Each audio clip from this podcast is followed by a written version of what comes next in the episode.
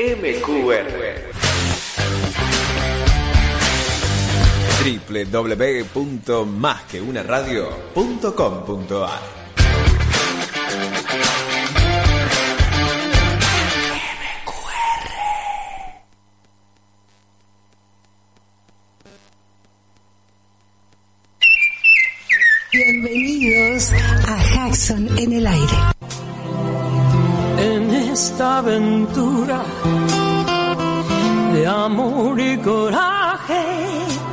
solo hay que cerrar los ojos y echarse a volar.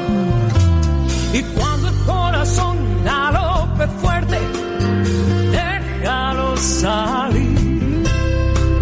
No existe la razón que venza la pasión,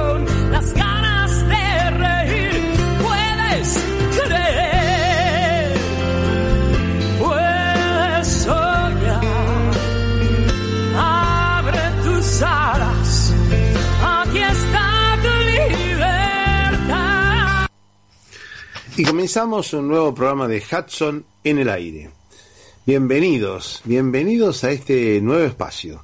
Ustedes saben que Hudson en el aire le transmite todas las novedades del Parque Ecológico y Cultural Guillermo Enrique Hudson o eh, William Henry Hudson o Guillermo Enrique Hudson. Hudson tiene voz. Hudson tiene voz. Hudson tiene voz. Hudson tiene voz.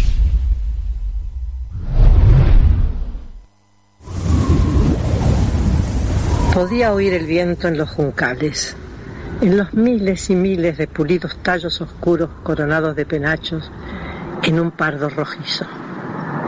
Grave y misterioso sonido, que es para mí la más fascinante de todas las múltiples voces del viento.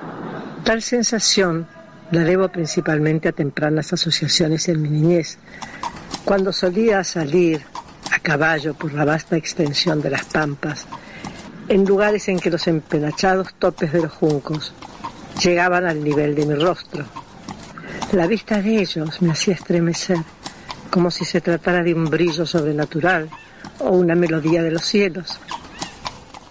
Aquellos que se deleitan en la música de los pájaros no comprenden cómo puede existir tantas personas completamente indiferentes a ella que oyen hablar de su encanto o belleza con impaciencia y hasta con incredulidad. Es probable que en muchos casos la indiferencia sea el resultado de la vida en las ciudades y del efecto embotador que produce sobre el sentido del oído una atmósfera impregnada de fuertes ruidos trepidantes y también la estridencia de la música instrumental a la que están acostumbrados. Nuestra civilización es ruidosa y a medida que aumentan sus ruidos, los delicados y pequeños instrumentos que deben ser escuchados en un ambiente tranquilo van perdiendo su antiguo encanto. Aquí estamos en el stand de amigos de Hudson y nos encontramos con Roberto Tazano. ¿Qué tal Roberto? ¿Cómo andás, Atilio? Bueno, saludo a todos los oyentes de Hudson en el aire. ¿Qué, ¿Cómo viene la mano este año en la Feria del Libro con este hermoso stand, un stand más grande que la última vez? Pues un stand de 32 metros este, ¿no? Sí, sí, bueno, gentilmente cedido para el Museo Hudson, para la Asociación Amigos, este, por la, la Fundación El Libro y muy agradecido siempre. Este es el quinto año que estamos presentes consecutivos sacando la pandemia que se suspendió la feria. Bueno, este año tenemos novedades, tenemos libros que hemos reeditado con las correcciones pertinentes, las actualizaciones. Podemos citar Un naturalista en el Plata, Ralph Hearn, Aves del Plata, el tomo 1 que son los no pájaros, los no paseriformes y va a entrar la semana que viene una exclusiva edición de Mansiones Verdes. Vamos a tenerla para que todos puedan acceder. El stand es el 3221, está en el pabellón Ocre, frente a ATE, UPCN, la legislatura, eh, cerca del gobierno de la provincia de Buenos Aires, representado por el Instituto Cultural. El pabellón Ocre eh, se encuentra, ni bien ingresan por la avenida Santa Fe, en Plaza Italia. Claro, la entrada principal. Exacto. Y bueno, Atilio y Celia siempre presentes, infaltables. El día que no vengan vamos a tener que ir a la policía a hacer una denuncia, porque, porque realmente No, algo por favor. grave, grave pudo haber pasado. Pero por suerte no ocurre eso, siempre están presentes desde no sé cuándo, cuando estamos con Distal parados en un exhibidor giratorio con los libros de Hudson en la entrada de una de los accesos del stand Distal. Me acuerdo a Tilio, me acuerdo Celia ahí repartiendo folletos, Selvia, eh, por supuesto yo, y ahí había que estar parado, ¿eh? grandes, grandes horas, ustedes se van a acordar muy bien, pero que lo comenten esto, este, hagan su comentario personal en el programa. Por otro lado, eh, la asistencia de público es muy importante, esto es una fiesta, siempre lo digo, es una fiesta de la Y es un reencuentro después de dos años. Y un reencuentro, parece increíble, estar encerrados, de no poder salir, de no alejarte más de 100 metros, buscar los comercios de cercanía, que está bárbaro por el kilómetro cero, el cambio climático, todo eso no cambia. Es más, tendría que haber cambiado para mejor, para eso, pero estamos contentos de poder abrazarnos, de poder saludarnos, de poder optar por el barbijo, de ya estar más distendidos. Y bueno, la gente está viviendo ese, ese volver a la nueva normalidad y por eso tenemos eh, una gran asistencia de público, eh, una feria llena de libros, llena de autores y mucha gente, pero de muchas provincias, inclusive del exterior. Eso promovió bastante el turismo local y por supuesto todo, hasta las librerías de usados que están enfrente en Plaza Italia están trabajando no dar abasto. Bueno, por otro lado, eh, están invitados el día martes, no sé si el programa va a ir recién, ¿qué- ¿cuál es el nuevo horario? Va la semana que viene, va después del martes. ¿Qué pasa? ¿Qué No pasa? importa, pero el martes vienen los tropilleros de Varela a tocar en el municipio de Malvinas Argentinas.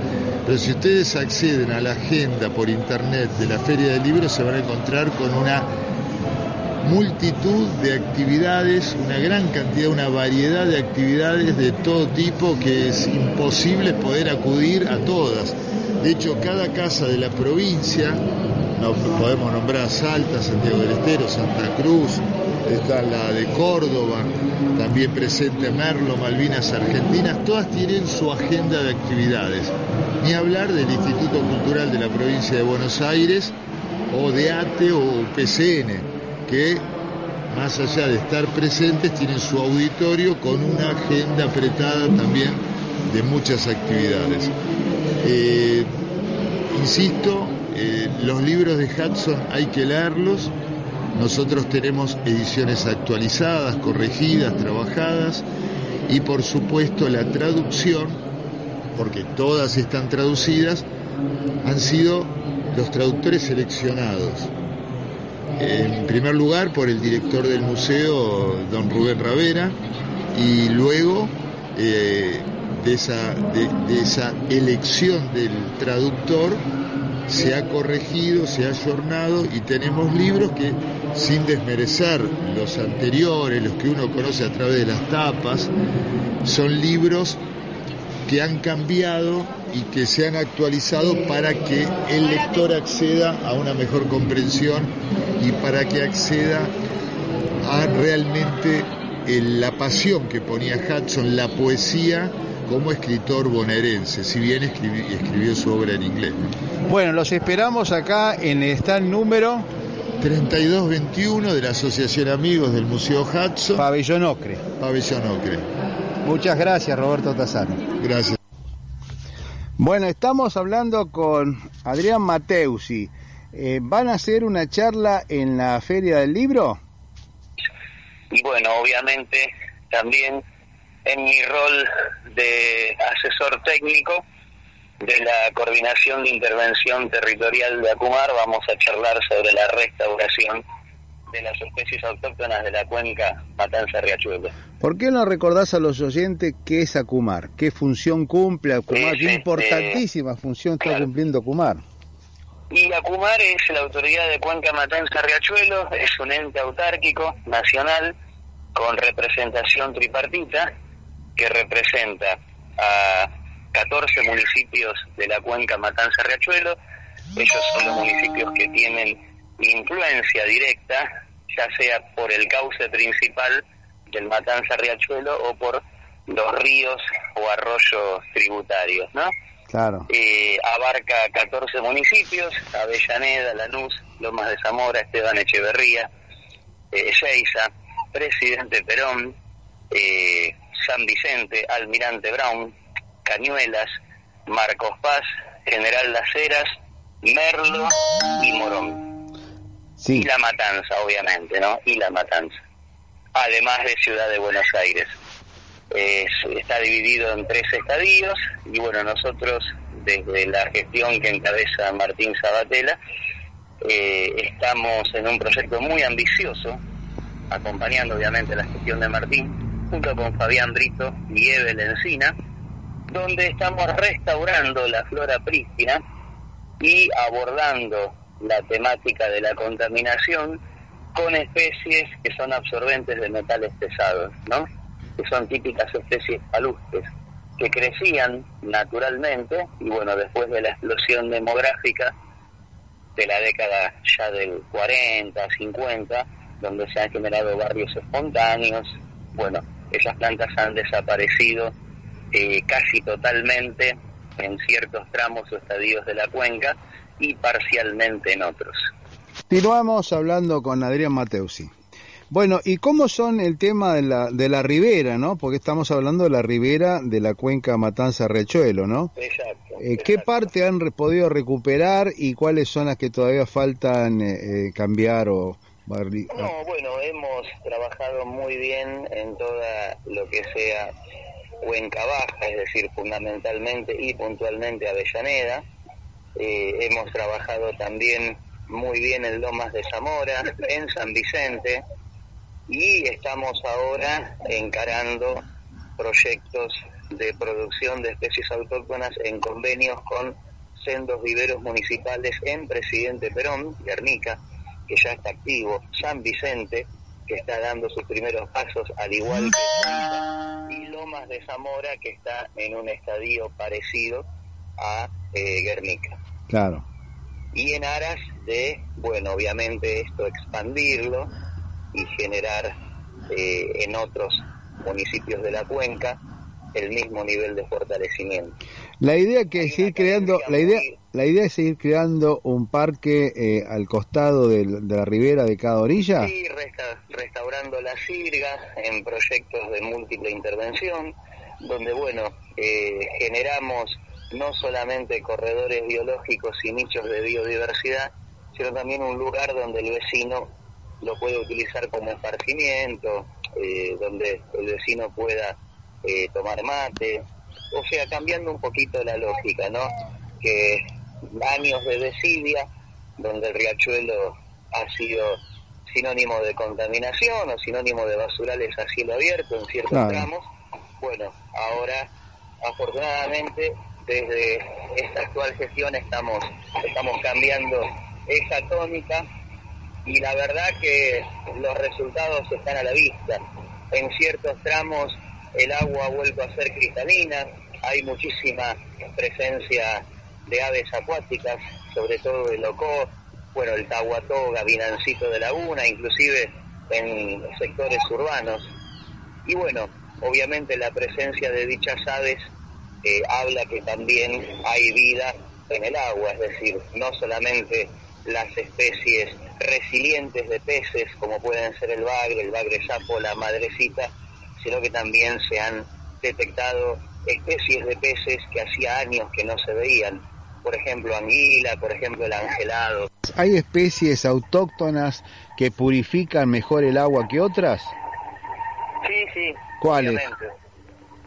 Obviamente, por ejemplo, eh, los bagres o, o las familias de los de las de las conocidas como viejas de aguas son especies llamadas de peces barrefondo, ¿no? Ah, qué bien. justamente limpian y bueno, eh, si bien pueden vivir en un en un medio acuático hostil, eh, digamos, necesitan también que dicho medio no sea tan hostil, vaya, valga la redundancia, porque bueno, obviamente necesitan también cumplir su ciclo alimenticio. ¿Y dentro de las especies vegetales?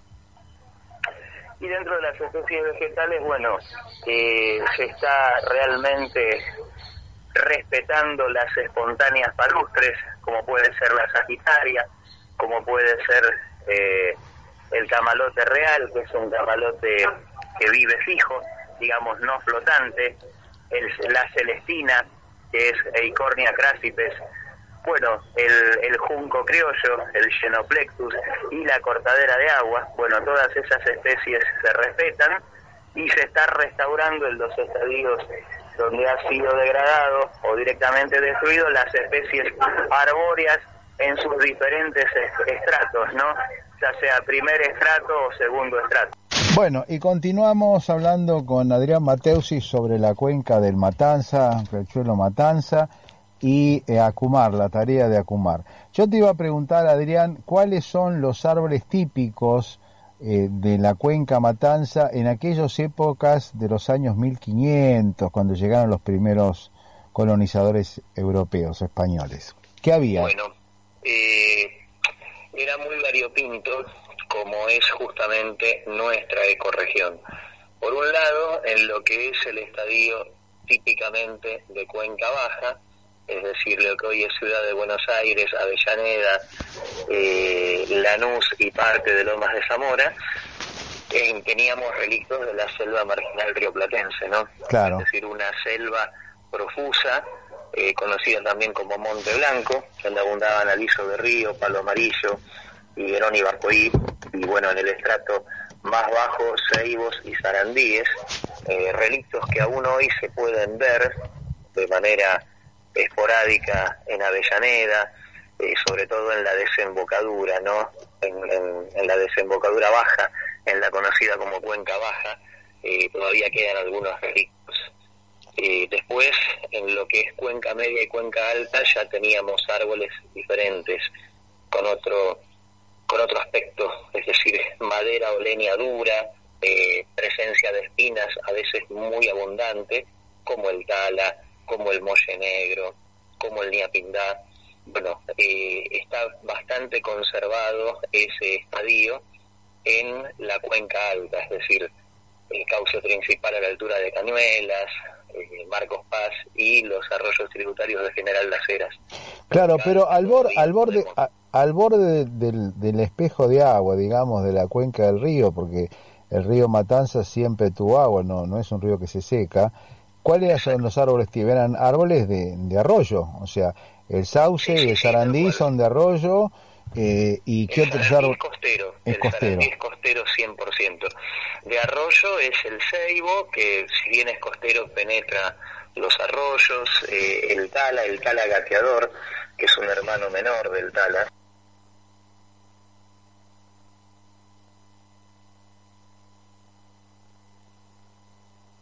Como árbol costero penetra por, por los arroyos interiores, el canelón verde también, no el canelón colorado, que es 100% costero, es un árbol netamente costero.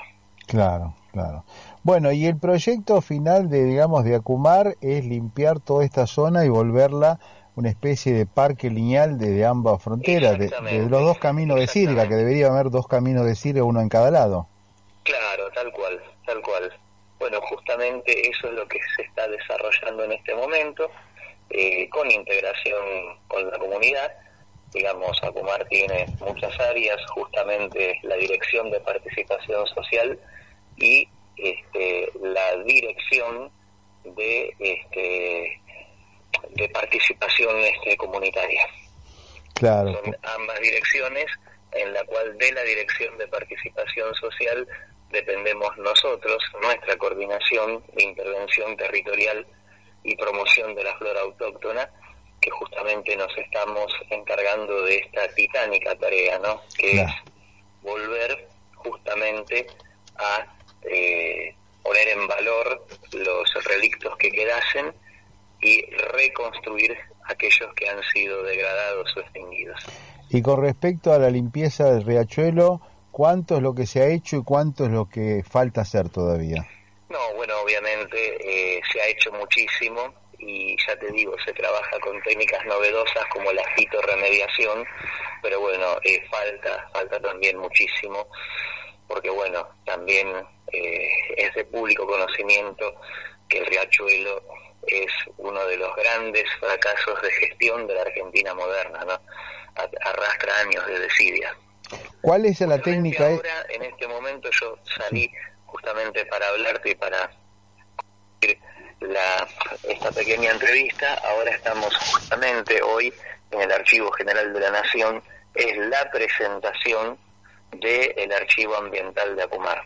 Estamos justamente en ese evento. Bueno, Adrián Mateus ha sido muy interesante y seguiremos hablando porque es un tema realmente apasionante que, la, que, la, mayoría de los argentinos no conocemos cómo era nuestro propio territorio.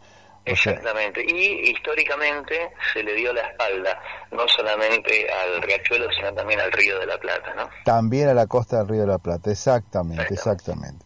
Bueno, un gusto tenerte en el aire y continuamos en otro momento. Un abrazo grande. Un abrazo para vos, muchísimas gracias y continuamos con este tema. Cuando gustes, un abrazo grande. Gracias a vos, hasta luego. Chao, hasta la próxima. Hoy primero del segundo del año, mientras esta mujer rompe el espacio, preguntarse al fin mirarte toda en el silencio y de perfil.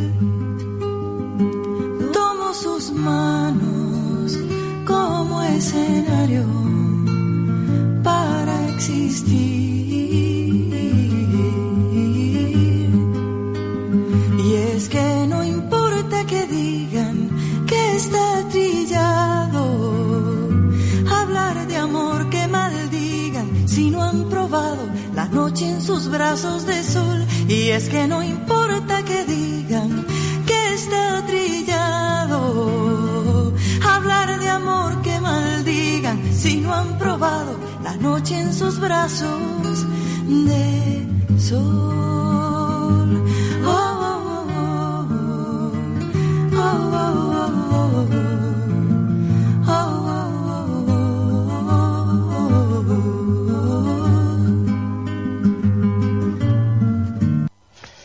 continuamos con la historia de William Wheelwright, que fue quien llevó el tren a Quilmes en 1872 y se cumplieron 150 años.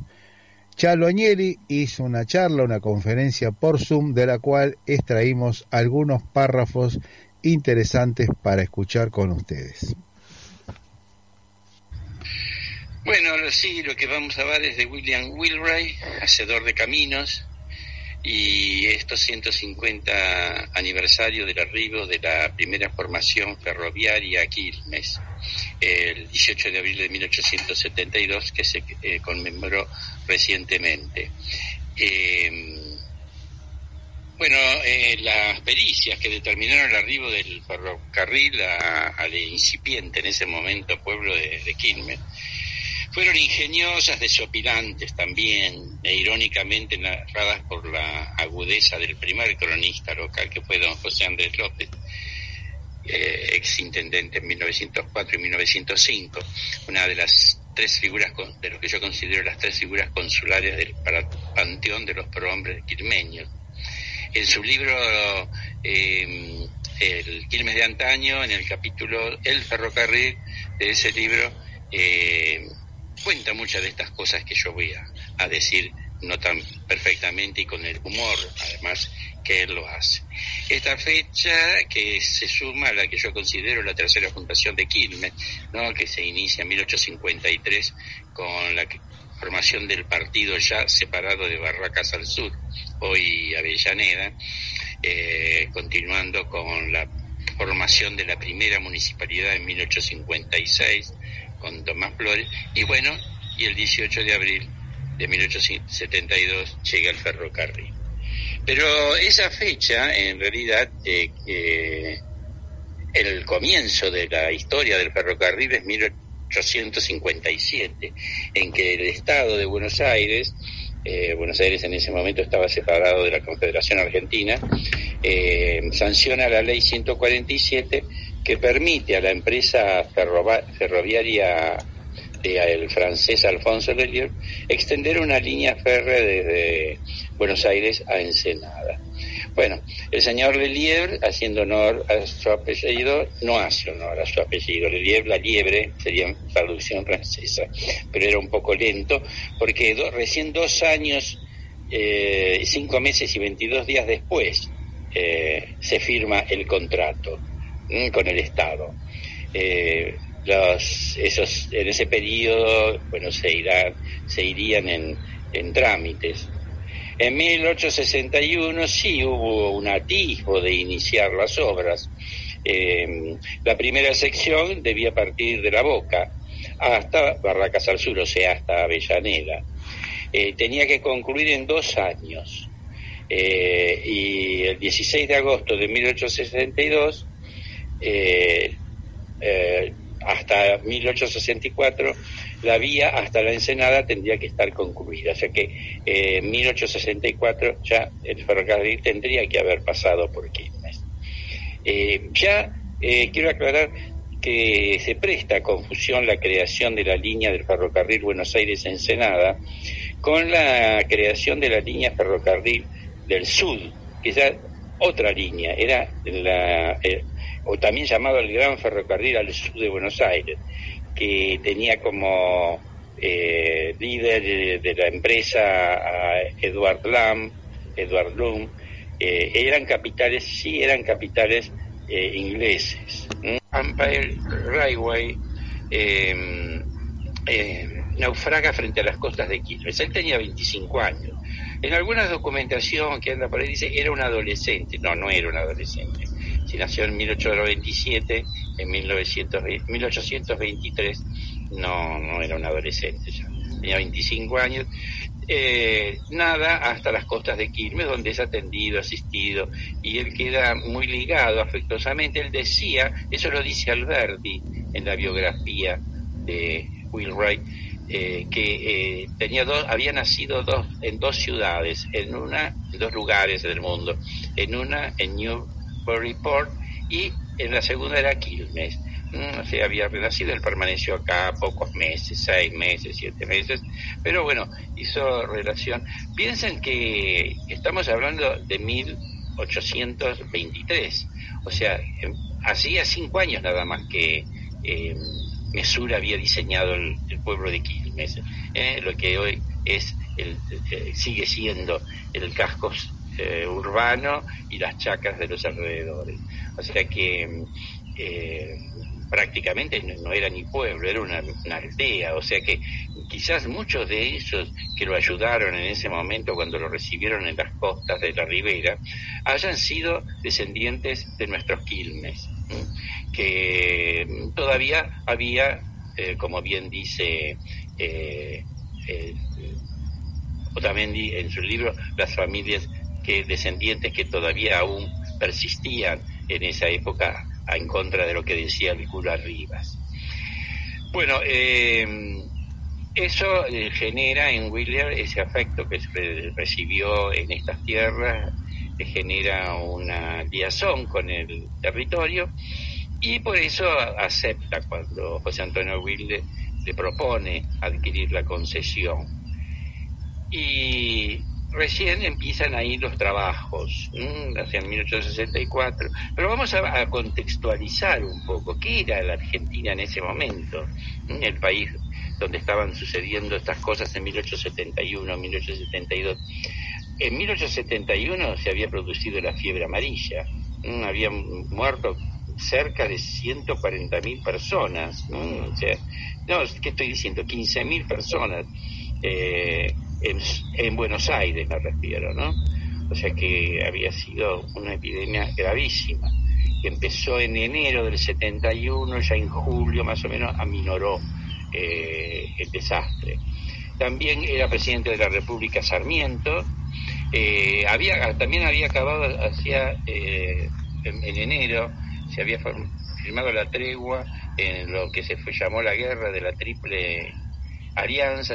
Quilmes en ese momento ya tenía una plaza, una plaza muy interesante que en 1870 el juez de paz Tomás Giraldes había adquirido, eh, rodeada por cuatro estatuas de las cuatro estaciones, estaba donde hoy está el monumento al general San Martín, en la Plaza San Martín, frente a la catedral.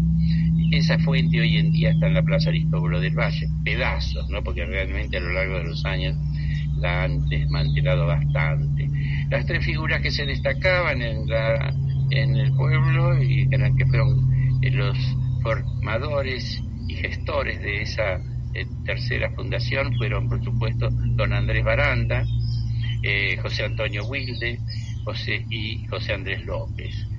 Ya Quilmes tenía una, un juzgado de, de paz que había sido iniciado en 1860 y en 1863 se terminó de construir la escuela número uno, ahí al lado del juzgado. El primer, estos dos son los primeros edificios, ahí donde está el juzgado de paz, eh, está la Casa de la Cultura.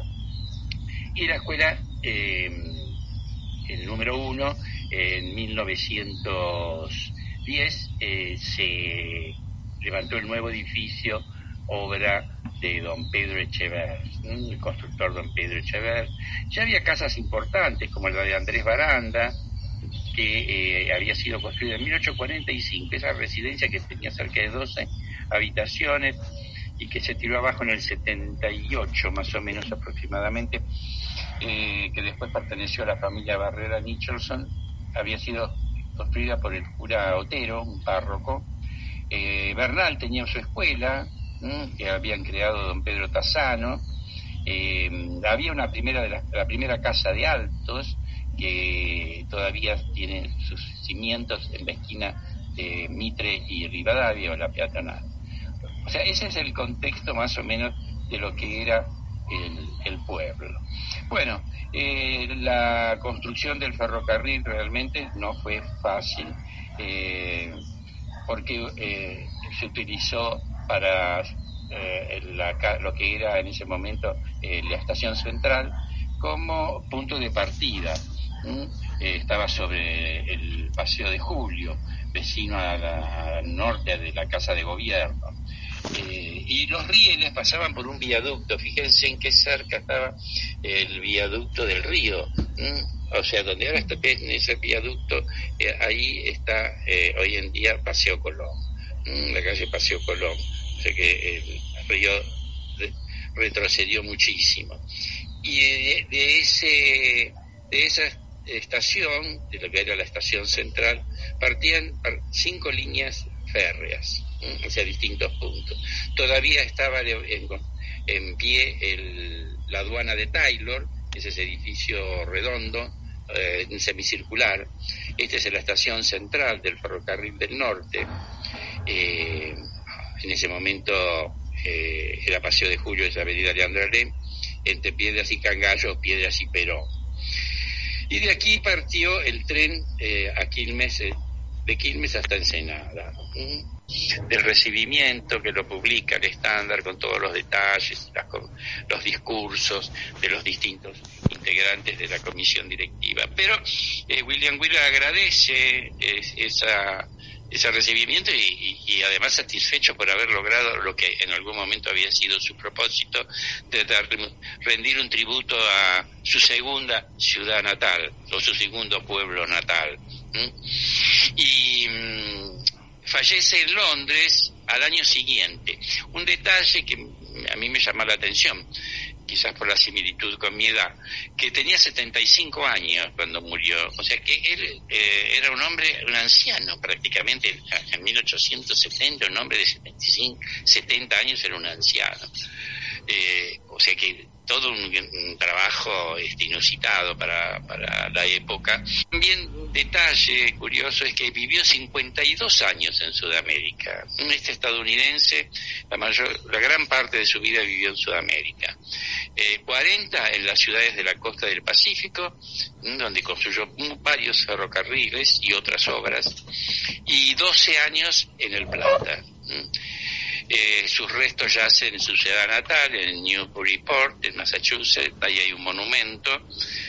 Y en Quilmes eh, también se resuelve, eh, José Antonio Wilde eh, propone eh, en su homenaje, en su honor, a crear una estación y le compra un, un terreno, una propiedad yo digo una hectárea, pero en realidad no era una hectárea, porque recuerdo que Quilmes no está trazado en metros, sino en, em, en varas.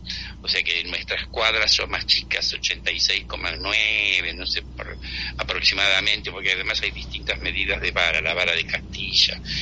Em, bueno, se compra ese predio, esa manzana, que hoy en día es la Plaza eh, Hipólito Yrigoyen. Crece desde el pie, musiquita, crece desde el pie. Uno, dos y tres, derechita, crece desde el pie. Crece la pared por hiladas, crece la pared. Crece desde el pie amurallada, crece desde el pie. Dentro de su lata la mata, crece desde el pie. Crece desde el pie la fogata, crece desde el pie.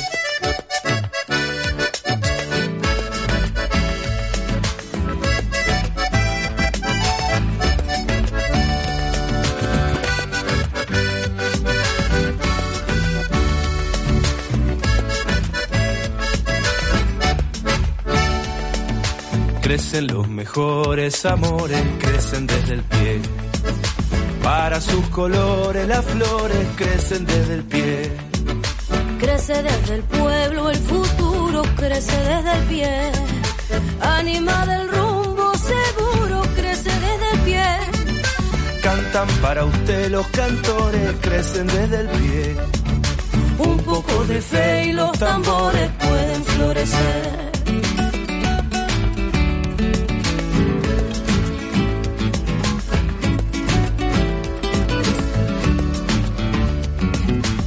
Crece desde el pie, la mañana crece desde el pie. El sonido de la campana crece desde el pie. Crece desde el pie la semana, crece desde el pie. No hay revoluciones tempranas, crecen desde el pie. No olvides que el día y la hora crecen desde el pie. Después de la noche la aurora crece desde el pie.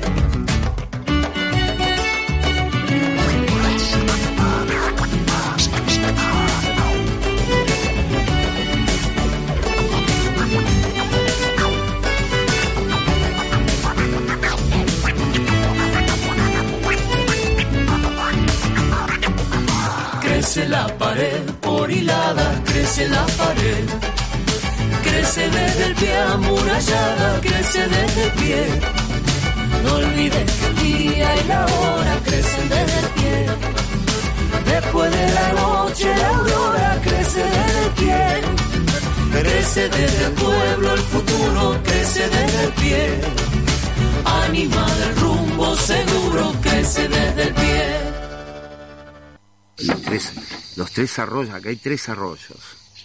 Santo Domingo, Davidson y Conchita, que estuvieron siempre, miles de años, digamos, desde, de, soportaron la primera ingresión marina, la última ingresión marina, que por eso se llama Conchitas, porque hay fósiles, no acá, pero más allá, en la desembocadura, fósiles marinos, lo que significa que el, mar subió hasta acá. El, paisaje es ondulado, que tiene que ver con toda la, geología de la pampa, de relleno, con todos los, los, la sedimentación, ¿no? Hoy hablábamos el lujanense, el ensenadense, este, eh, eh, los, además de los plegamientos que están más abajo, ¿no? Que hay piedra a distintas profundidades. En el salado hay a 500 metros porque hay una falla en el salado, por ejemplo. Y bueno, eh, este valor, se, a este valor se le suma que Hudson caminó por acá y es uno de los escritores más monumentales en su obra. Entonces, la defensa de esto, porque hay escasez de tierra, va a hacer que mucha gente con, no, con flojo de papeles éticos este, avance y hagan eh, cualquier cosa. Primera.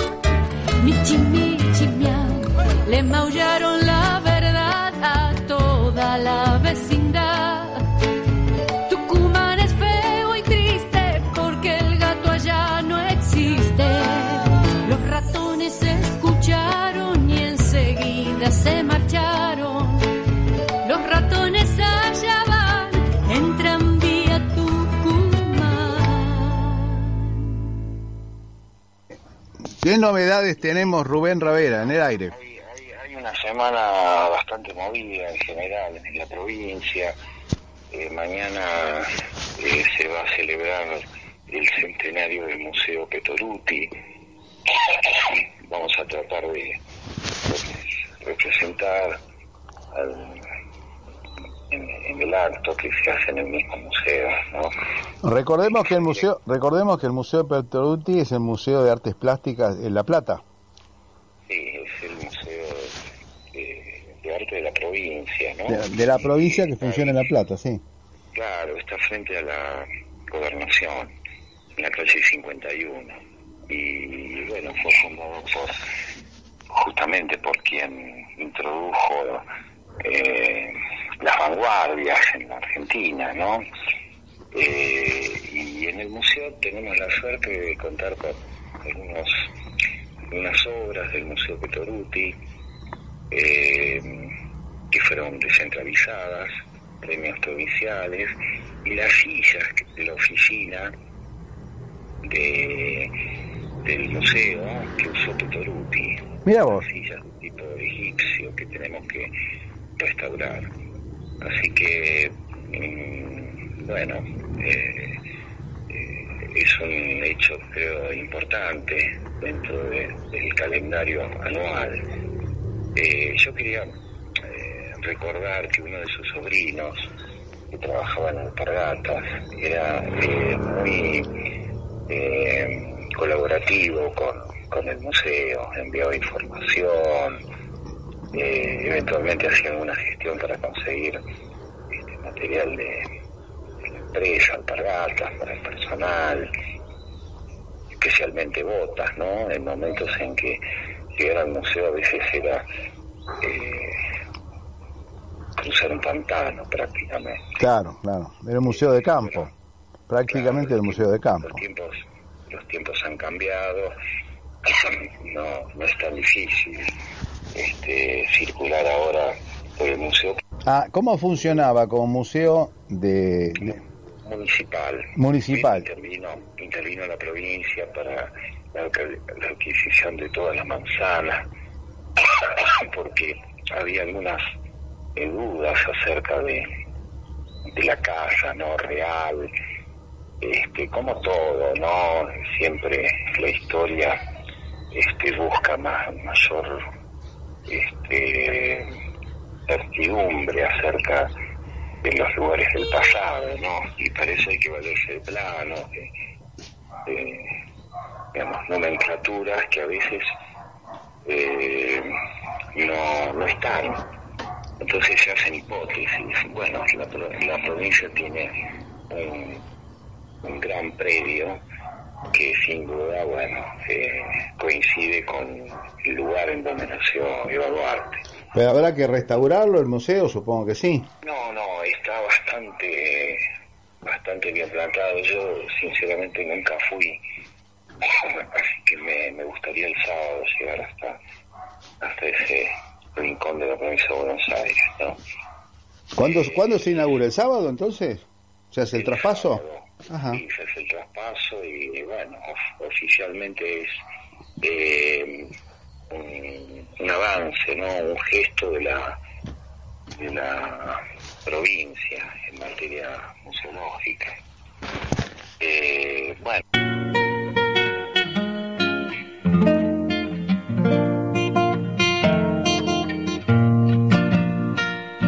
alza su sombra el ombú, poncho de la inmensidad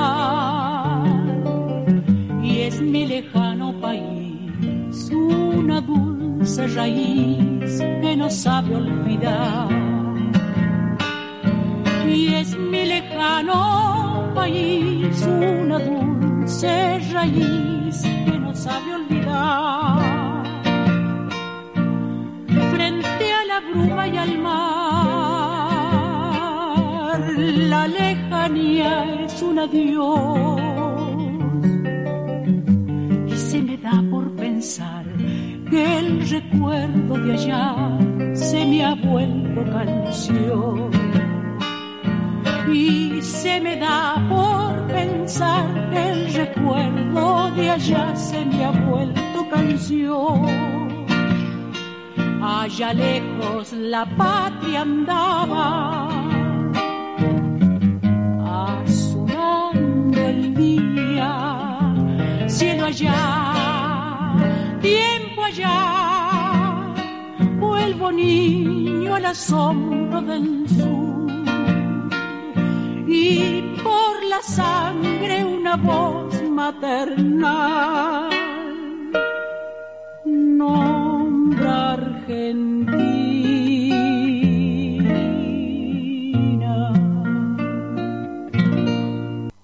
Seguimos con Rubén Ravera.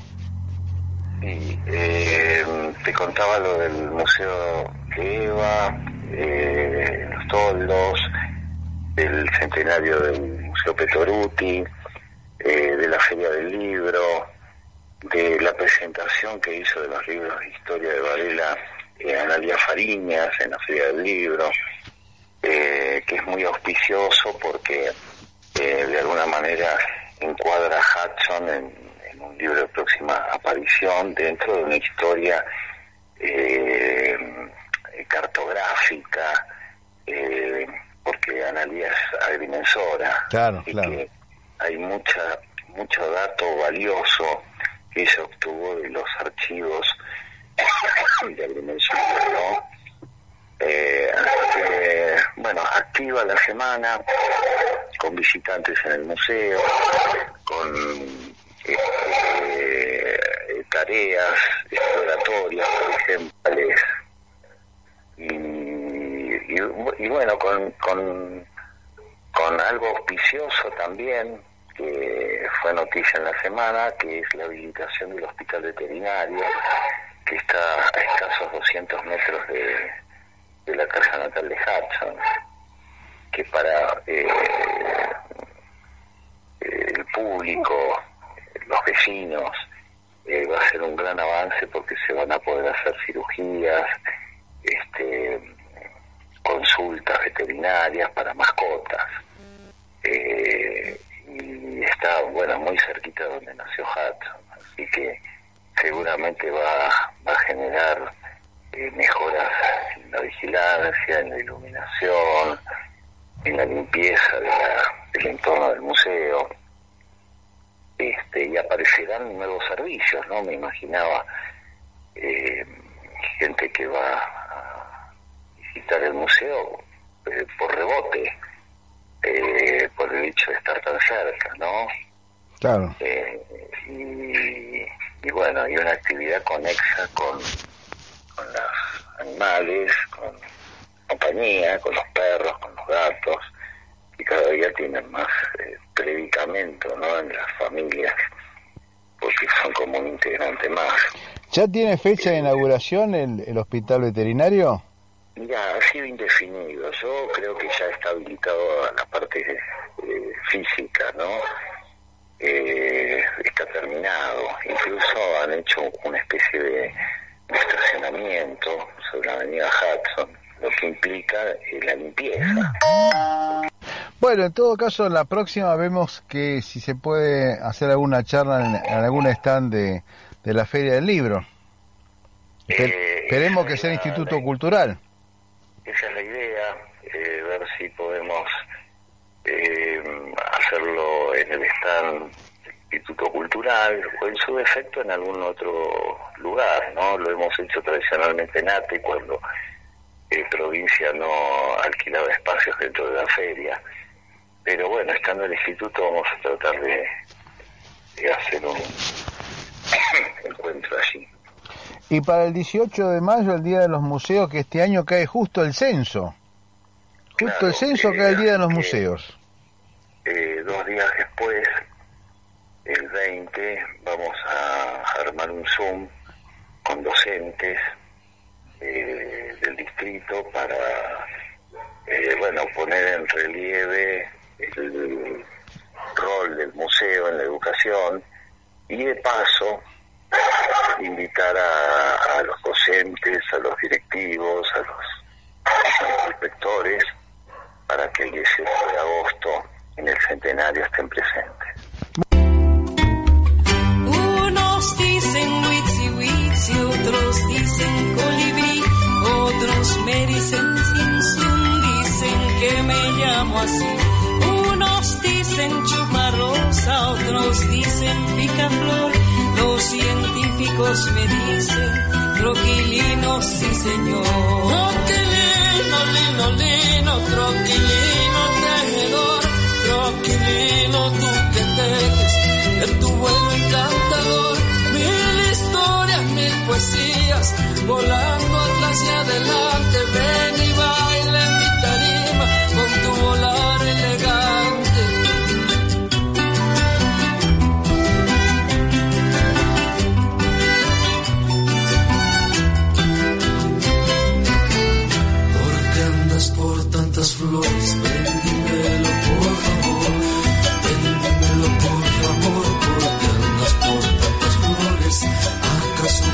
Yes.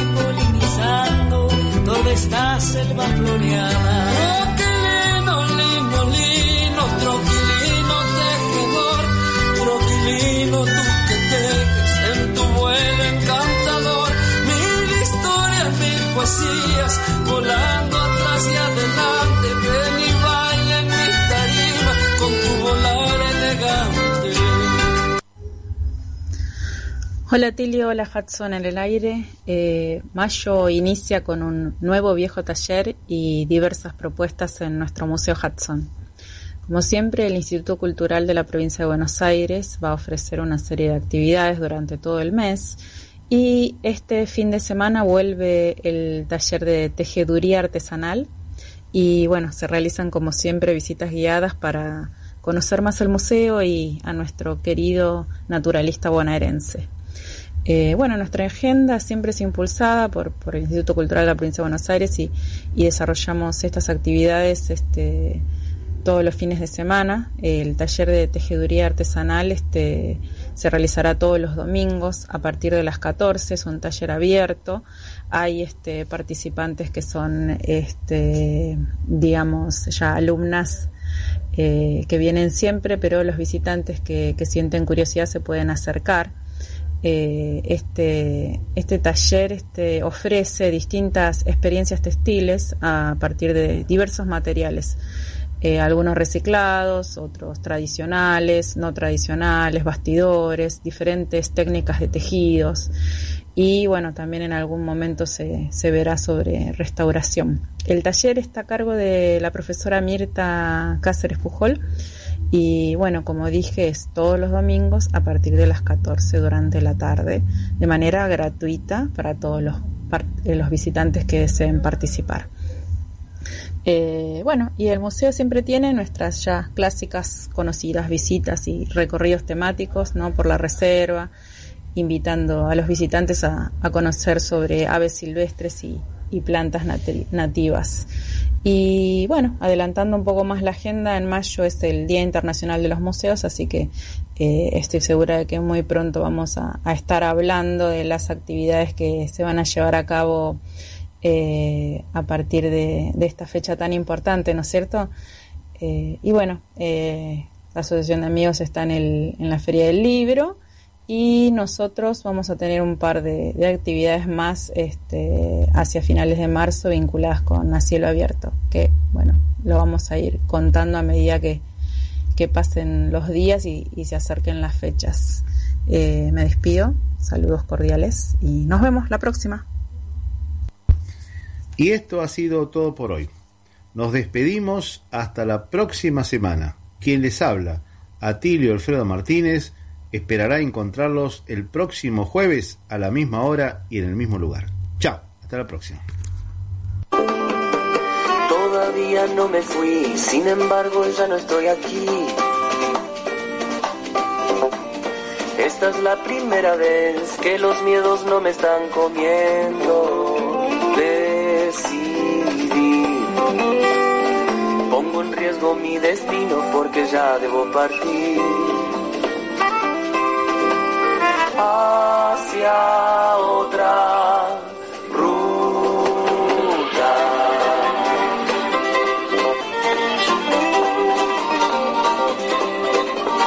Veo despertarse en mí pensamientos que creía perdidos. Luces en los árboles, adelante me espera el.